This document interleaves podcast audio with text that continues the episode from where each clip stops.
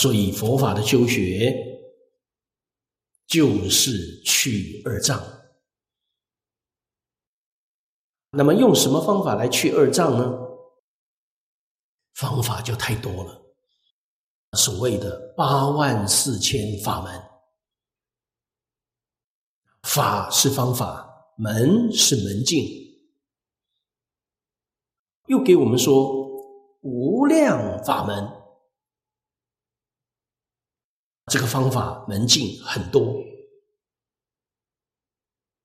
那我们在这许许多多的方法里面，大势至菩萨给我们介绍一个方法，这个方法是他自己用的，用的非常有效果，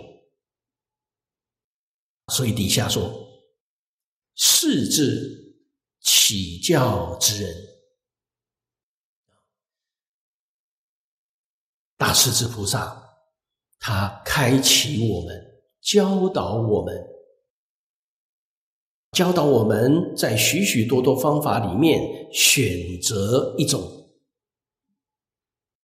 这一种一定适合我们的根性，适合我们的程度。